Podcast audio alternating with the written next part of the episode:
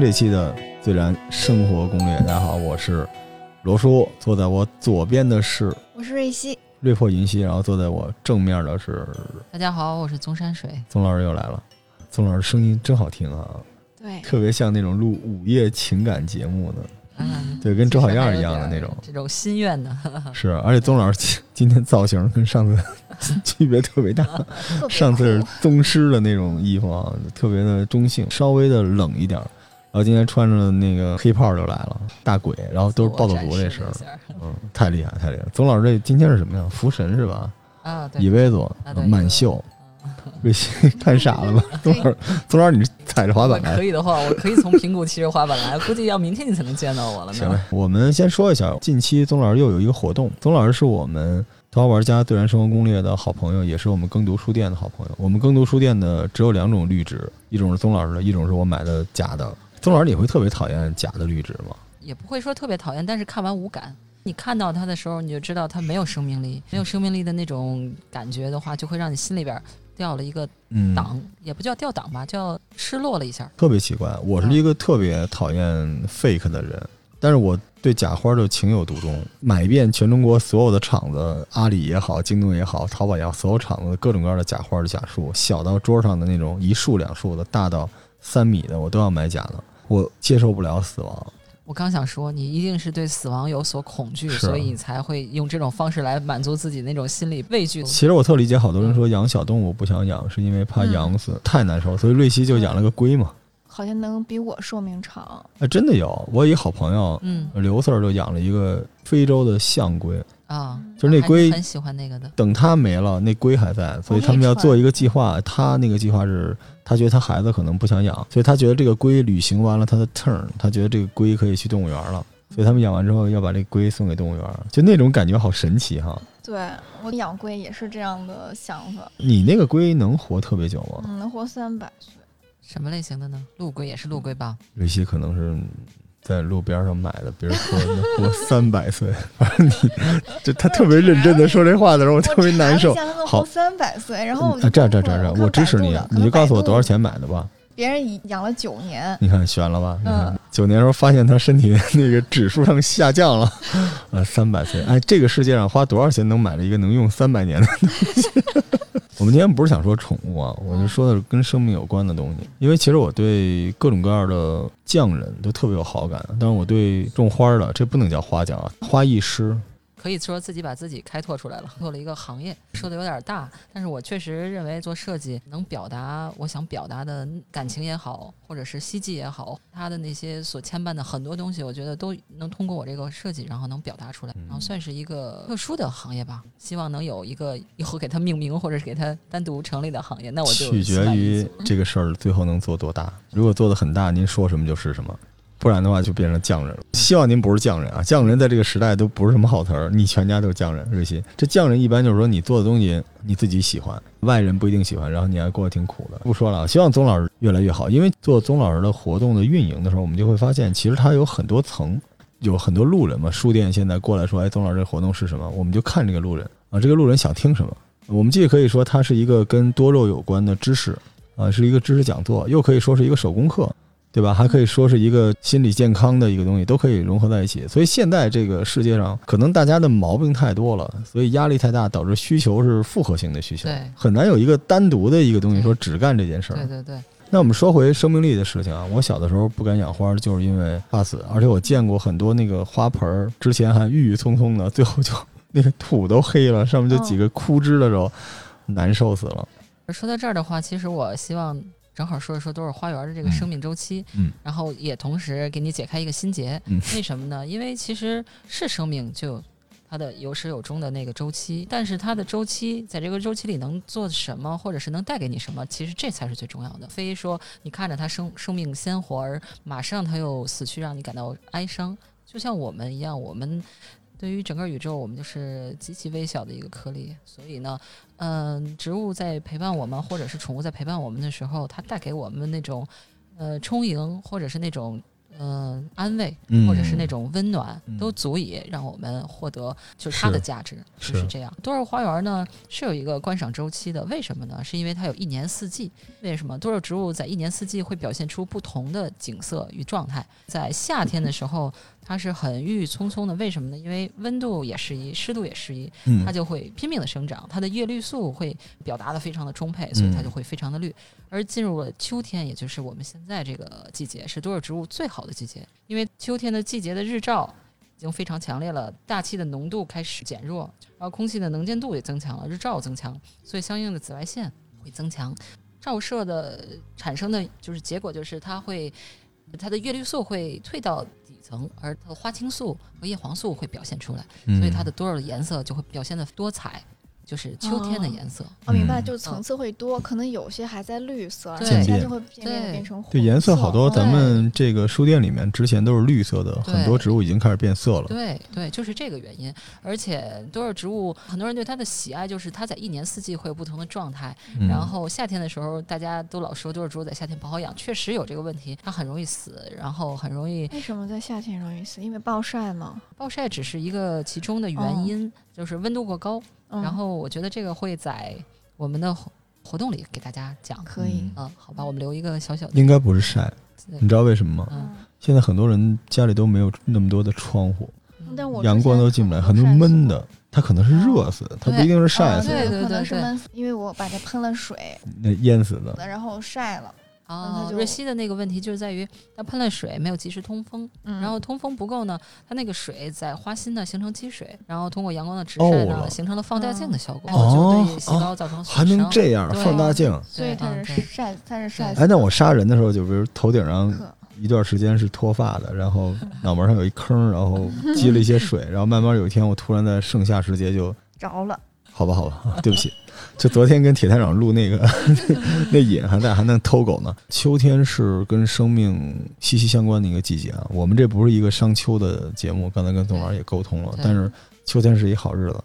我不知道大家什么样，因为我每年岁数大了嘛，每年到一个时间点的时候，就特别希望季节变换。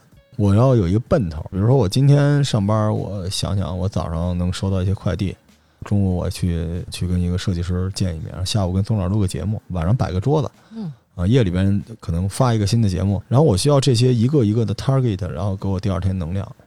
其实很多人说说老罗你怎么精力这么充沛，永动机？其实我不是，我就是特别善于给自己设定目标，这个就对能达成。我需要那些目标拽着我。如果我没有目标的话，我很可能就是一滩烂泥，工作强度太大。而且我有一点好，就是我从来不设定一周之后的任何目标，我觉得那没有意义。就是你现在今天尽力，尽力而为。而且其实我有点 zap some，你会说这个词儿吗？扎生是我在电视上学的，王晶他们说的一个词，粤语。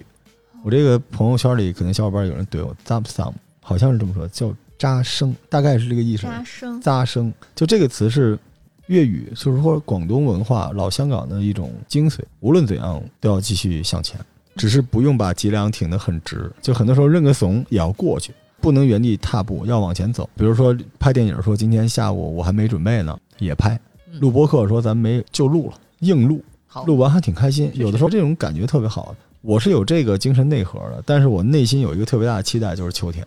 啊我虽然说不愿意做那么多计划，但我老觉得每年到了九十月份，就是给这一年定性的时候。嗯小的时候没这个感觉，小的时候总希望早点长大，万一明年能遇见一个更好的姑娘啊，能多赚点钱呀，然后这个乔丹多出几代呀，是吧？老詹多拿几冠呀。但是岁数大了，就总希望今年这一年自己没有白费。我这个说的稍微有点儿拿劲儿啊，但是跟大家说，你不妨想想这个事，就是你有多久从来没有想过这一年是不是荒废的？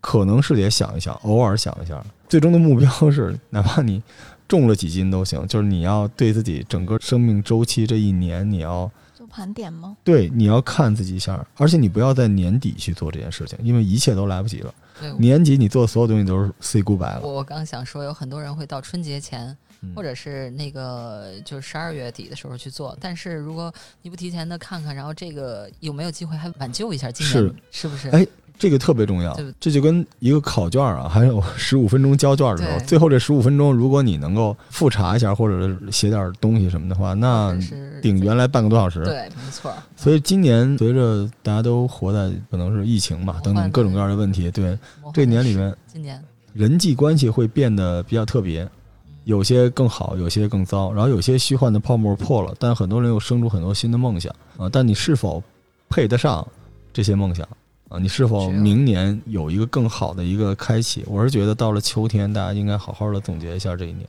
只有自己要更多的去思考，然后自己的人生。嗯，当然，刚才说多肉为什么它会变色，那个是从学术的角度，或者说从他专业的那个知识角度来说，但实际它还有另外一个原因，就是说的简单一点，它就是为了生存。生存，对，就因为它变得更艳丽对，因为阳光太过于呃强烈了，它为了更好的抵挡这些。哦。它是用这种方法降温是吗？就是对，实际是抵御，哦然后让它更好的生存。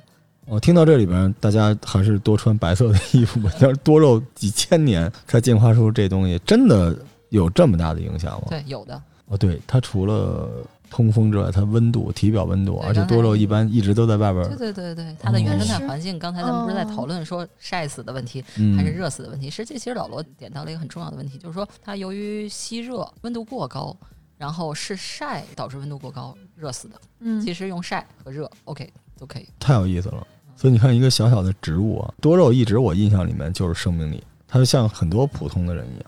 宗老师热爱多肉这件事情，在我心里面是很高级的，因为我们将来在别的节目里面会介绍中式、日式各种各样的插花等等之类的。我当然认为这都是对生命的礼赞啊，对艺术的致敬。但是多肉首先是生命力，生命力是一个特别特别重要的东西。为什么多肉很多人喜欢它？因为它本身的形态就像花儿，而不是非要像就是那些开花的那些植物要等到那个开花的季节。嗯然后再去开，它自己本身就像花朵一样，嗯然后它自己然后保持那种状态，而且那种颜色、那种形式，然后就是能有一个很久的状态，让人能知道那种坚持，或者是它的在不断的改变或蜕变中，然后展现出那种美丽。比如说我夏天的时候是一个颜色，冬天的时候又是另外一个颜色。嗯，所以我们就刚才说的都是花园，它在种满的时候，刚刚种满的时候是一种很美的搭配的那种效果。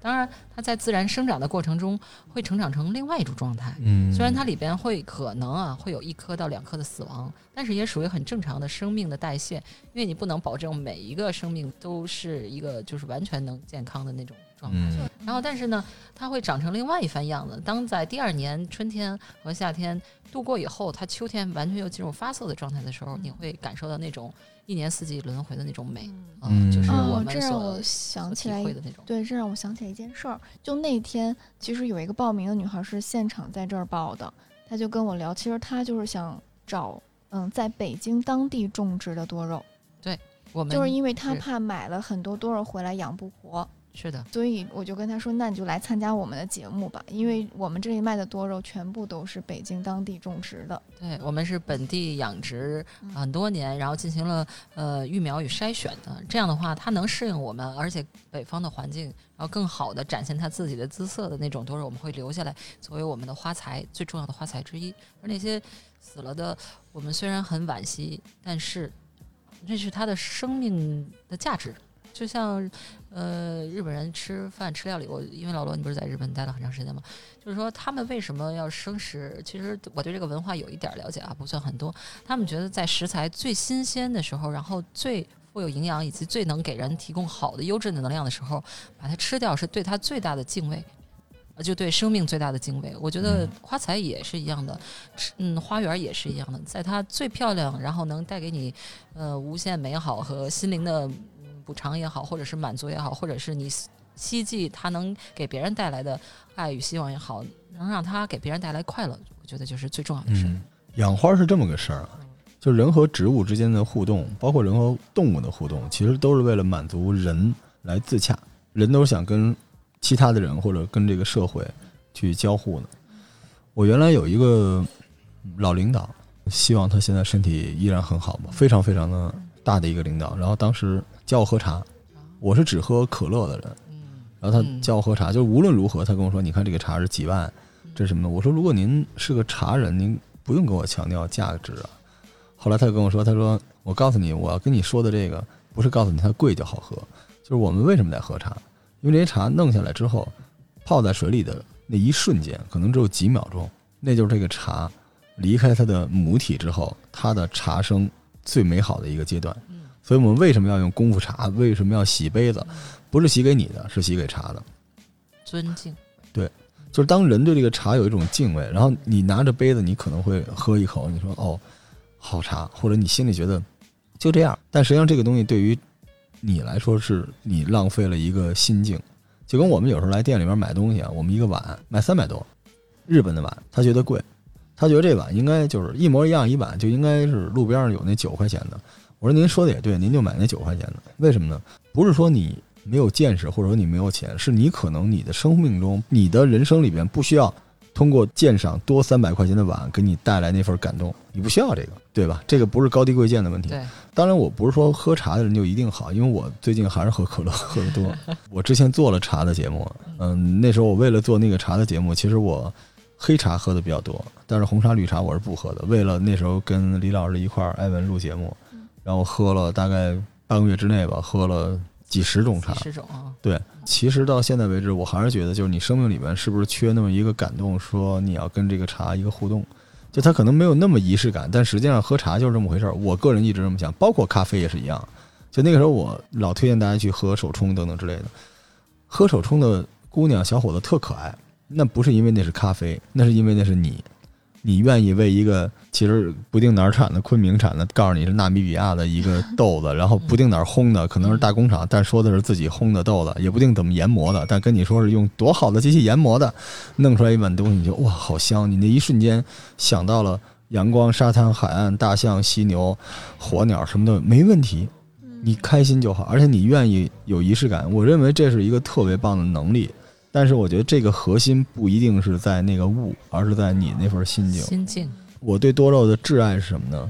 我可能稍微小拔高一下，就多肉就像我们每一个人是一样的，就你知道有些人他作为植物来说，他活成了一株苍松翠柏，有人是梅花，有人是桂花，有人是很昂贵的这样那样的植物，有人是竹子，有人是君子兰，有人是菊花，但实际上绝大多数的人都是想象自己那样的，但是在别人看来，你就是一个多肉，死不了，就是那么一株草。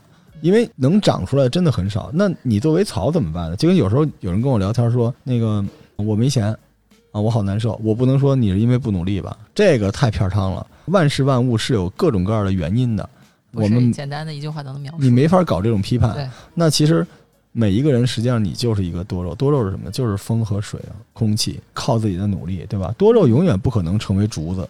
它的花生也有它特别美好的时刻，它希望它每个季节样子都不一样。你知道我每次看到多肉，我这话开始得罪人啊！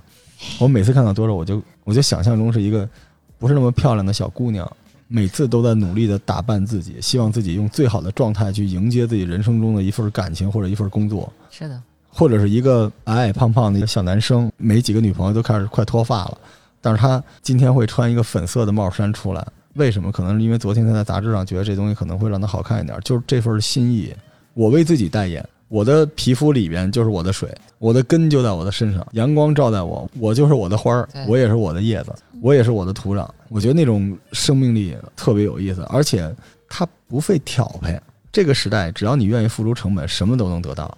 但是真正决定了我们生活的下限的是那些不费成本，你天生与生俱来的那些东西，就是最低成本之下，你最低配的维护的成本之下，你是什么样的？嗯这是最重要的性格、你的人生特点等等所表现和展现给别人，但是是唯独唯有你有的那些。是，啊，这就是那一小盆儿多肉。那这个我突然想到，就像一个人在遭遇到困难的时候，我可以用最低的成本维持。对来维持生生命命，活下来，活下来，活下来就好。嗯，然后，但是在我能够发光发热的时候，我就会极致，然后嗯我把我自己发挥到极致。对。，嗯，对，就是有那种感觉，就不能把这盆多肉养死，就会有那种同理心。而且多肉有一点特别有意思，宗老师做的多肉是这样，他一盆里有很多种，就他们之间是有那种羁绊的，你知道吗？有时候我就想象我听众中的很多小伙伴每天在群里面聊。我们的这个听众群啊，再做个广告啊，最燃生活攻略，然后或者是在群里面加柚子、加瑞希、加森森、加混沌、加腿哥都可以啊，加朵儿、加爱丽丝，我们网管好多都可以进群。群里边的人的价值观是不一样的，他的环境、处境等等都不一样，但是他们特别和谐。嗯，人和人之间就是这样的，厉害的人是他身上有四五种颜色渐变，不厉害的人每个人是一种颜色，只要他排好队，他一看也是个渐变。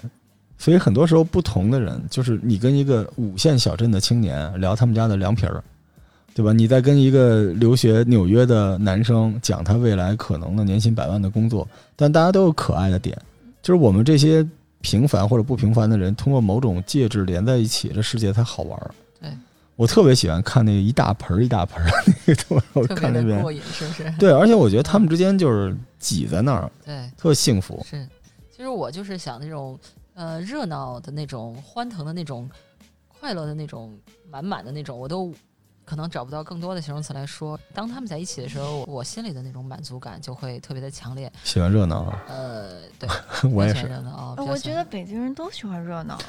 不分地域，分年纪，对或者分生活的境遇。我们那时候招姑娘喜欢就是酷，酷的意思就是什么呢？就是冷，你知道吗？这人就是得高冷，然后特烦人。那时候恨不得就是加一包，弄一杂志，就非跑到一没人的地方那儿看去，然后出门也自己一个人去。后来老了老了，就是在北海道都得去那个人最多的那条街上住，就是喜欢看旁边的人，哦活色才生香。对，哦，嗯，嗯所以这样多肉也是活色才生香，不同的颜色啊。造型就这么说，就就土土的那种憨憨的啊，铁憨憨那种样子。但实际上人家颜色可妖艳了，这好奇怪呀、你知道吗？人家那个颜色出来的那种感觉跟 P 完了似的，这就是秋天的颜色哈，秋天的颜色。姹紫嫣红。对，既然说到秋天的颜色，我们就少不了吃吧。你 喜欢吃什么在秋天的时候？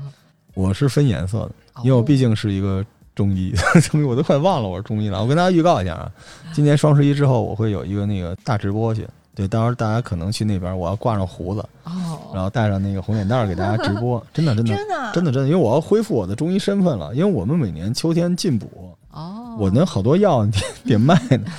啊，我我身们期待啊，期待一下。我身身边这一茬男生终于到了需要壮阳的时刻了。好了，呃，我们说回来，吃颜色确实稍微有点讲究，因为我是强迫症。哦，我们家秋天呢，就是各种橙色、金色的东西。您知道我穿衣、吃饭、买东西，我最喜欢的就是金色，我就喜欢金色的那种卡皮，卡的，哎，就喜欢那种温暖那种或者橙色。所以我秋天最喜欢的两个食品，嗯，一个是柿子，一个是螃蟹，就是俩，而且 都是见了鬼了，说这俩我们中医谁说的？这俩不能一块儿吃，他故意跟我作对。这个我跟大家辟一个谣啊，但很可能是那个人就是吃柿子的人买不起螃蟹，吃螃蟹人买不起柿子，所以就是这么来的。我这个辟个谣，所以我特别喜欢这种颜色的东西，而且放在那儿就觉得特好看，老想摸它。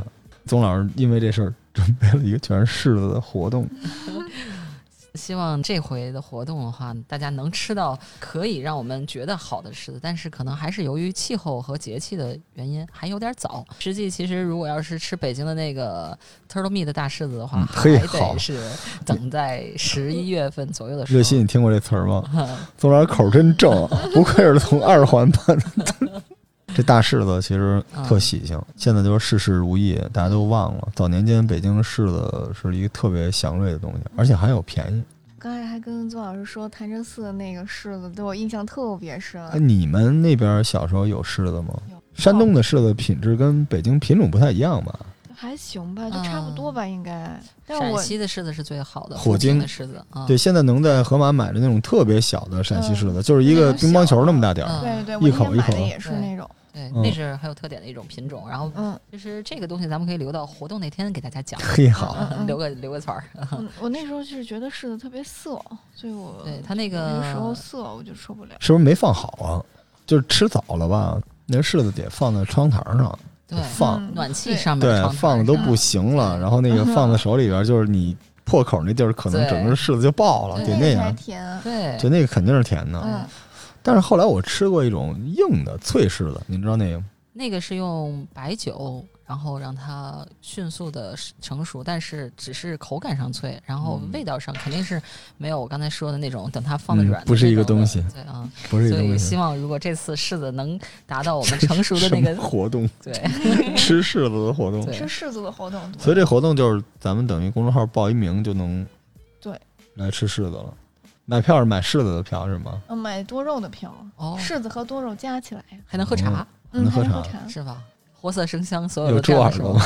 怎么听着那么爽啊？这，带呀，您带来。但是我这周末不在呀，我这周末就是这周末了，等于这周末的，但是周日下午可能我们一般不录特别有时效性的节目啊。大家听到这儿，遗憾就遗憾了。你听到这期节目的时候，应该这个活动还没有开始。我们好像从来不在节目里边带活动，嗯是吧？我们都一天到晚带宗老师，我实在太喜欢宗老师了。秋天好像有各种名目聚会，总是有一个机会。我们要秋个游啊，要爬个山、嗯赏个夜啊，出去吃个海鲜啊，然后等等等等，然后各种理由。我第一个想到就是贴秋膘，嗯是就 就是吃，就是各种吃肉，嗯，对，那是叫秋膘。我好多的同学就好久不理我的，后来这两天都出来找我说一块儿聚聚什么的。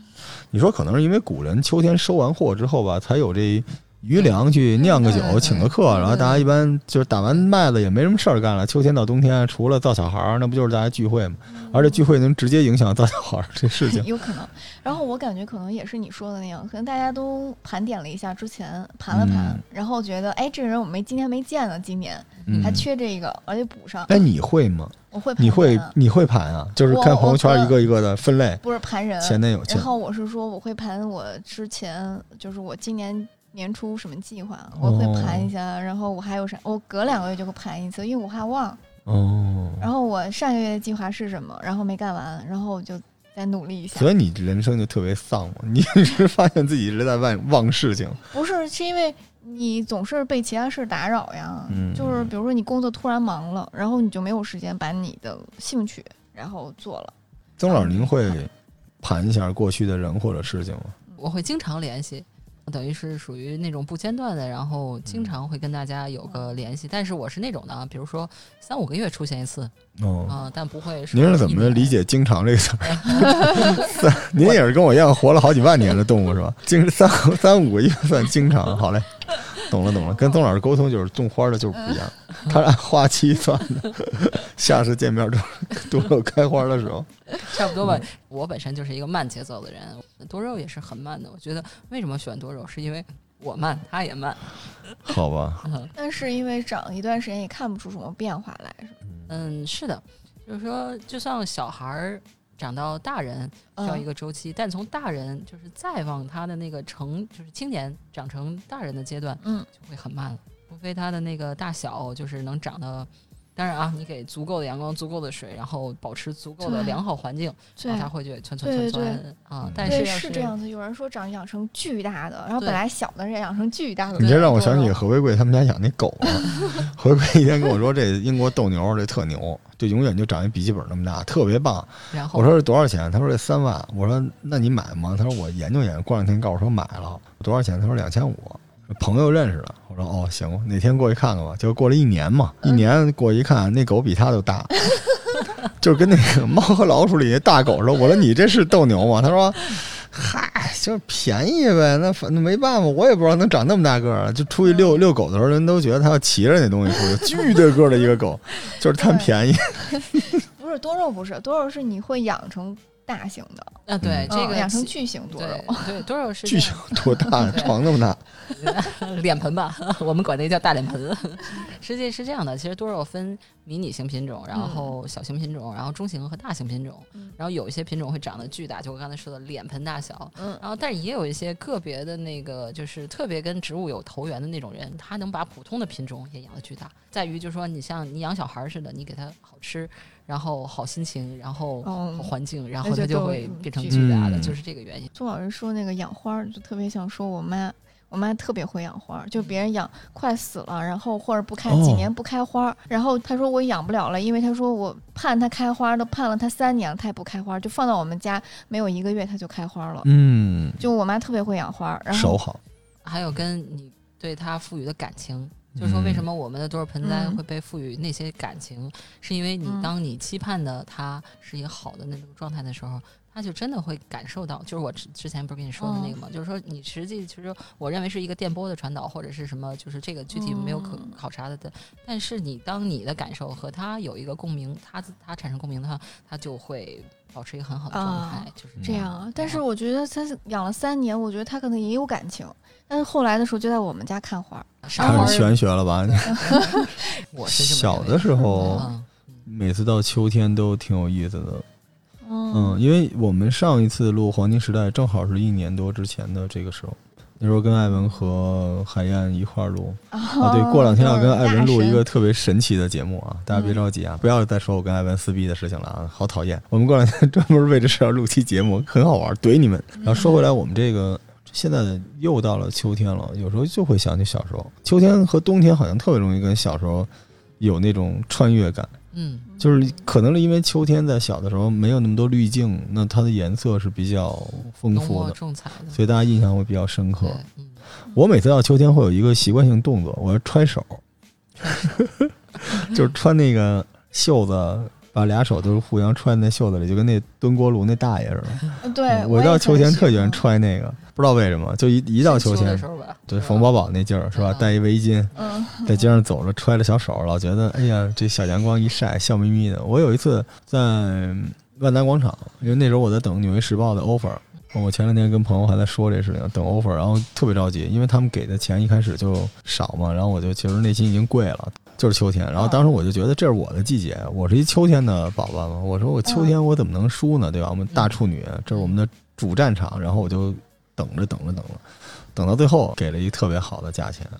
然后那天我嘴里边还是觉得啊、那我考虑一下吧，内心已经跪了，我特别高兴，一高兴就揣着手，然后揣着手在那想那个象出你当时那个样子，有点像小地主的那感觉，哎，揣着小手，哎呦，就神经病似的。然后那个在地上走，但是就一不小心就就绊了一下，然后就倒下去了。但是因为我那天就是穿的是西装，那个袖子特紧，然后揣手之后吧，往下倒的时候，那手没伸出来，脸着地了，就感觉自杀一样，就脑门着的地，然后旁边有一女的，我操，就 吓坏了，我直接跟一那个奥斯卡那小金人儿就拍到地上。我当时想，怎么能够不尴尬呢？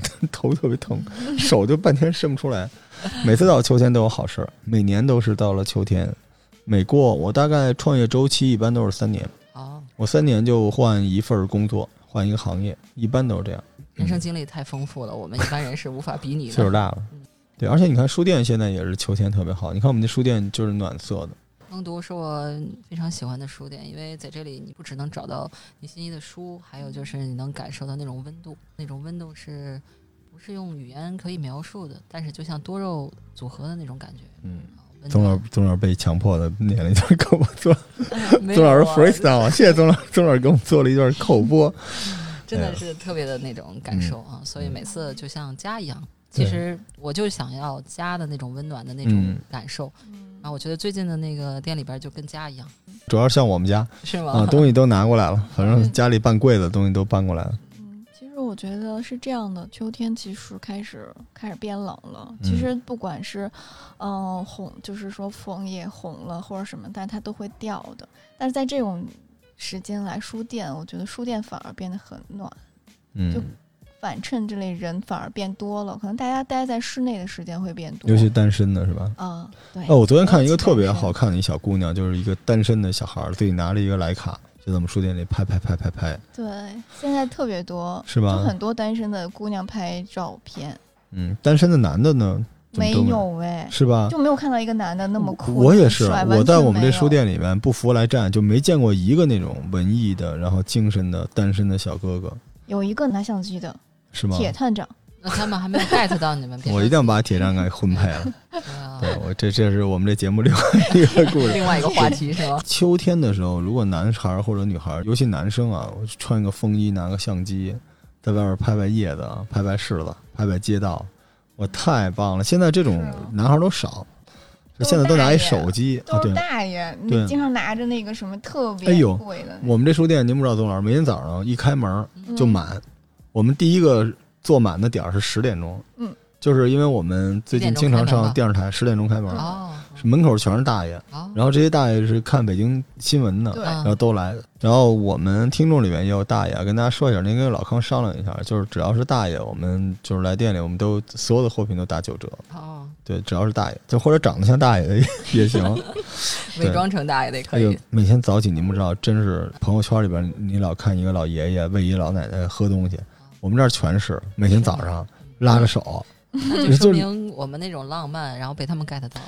你以为你进了一个慢动作里边了，就所有人都慢慢悠悠的。呃这个不错，然后照张相，然后大妈都摆一姿势什么的。就是这就是很我向往的那种爱情和家庭生活。希望一直到七老八十，然后儿子或者是女儿，不管他们在哪儿，他们嗯。虽然不在你身边，但是你爱的人还依然和你嗯。牵着手，嗯。然后去看你们喜欢看的事儿，然嗯，后去聊天儿晒太阳，然后就是嗯。慢慢的走过街道，就是那样。曾老师这个美好的场景啊，就是像对。一把屠龙宝刀一样 砍在了 瑞希的脑门正中间。没有没有，但是还有一帮人，对你有那个龟嘛，对吧？不是你可以来还有一帮人就是闺蜜闺蜜团，啊，也有也有，一帮老太太，然后拍互相拍照，嗯，啊。相互给取景。那天来我们这地方建议来了七八个大姐，嗯。啊。六七十岁的，嗯然后哎呦小伙子你们这儿真好啊，我这个好喜欢，你们这儿太有格调了，然后围着那个桌子坐了一整圈嘛，然后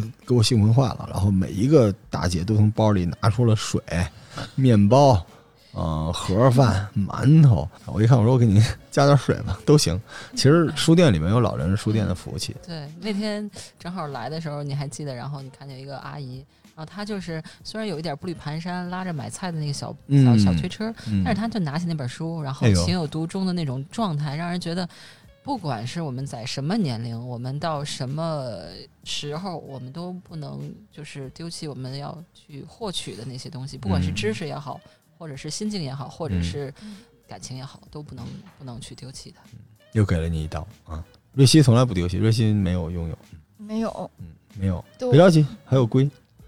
好在现在像这些老人，他也是到他的人生的深秋时节了嘛。对，对，我们也希望更多的小伙伴来到书店啊。然后我们再说一下，再呼一下我们这个活动的时间吧。瑞希，十月二十五号，隆福寺店吗。对，隆福寺店对，如果大家想下午的三点，是是的，想看我们的那个大的手办店啊，想看我们这个店，对我们这店今天重装了，董老师您没看见啊？店里面大概加起来有四五百万块钱的画儿，哇，嗯，都在两边儿。我们接近完成版的书店了，好，就是我们下周可能贴完纸，基本就是完成版了，好吧？那待会儿要要好好的参观一下，因为是在我心里特别在意和重视的这些东西。欢迎大家周末的时候来到我们书店，大家一块儿吃柿子啊！也欢迎宗老师以后多做客我们的书店。冬天还有什么包饺子，以后这东西都交给宗老师了，好吧？感谢各位的收听啊，深秋快乐，拜拜。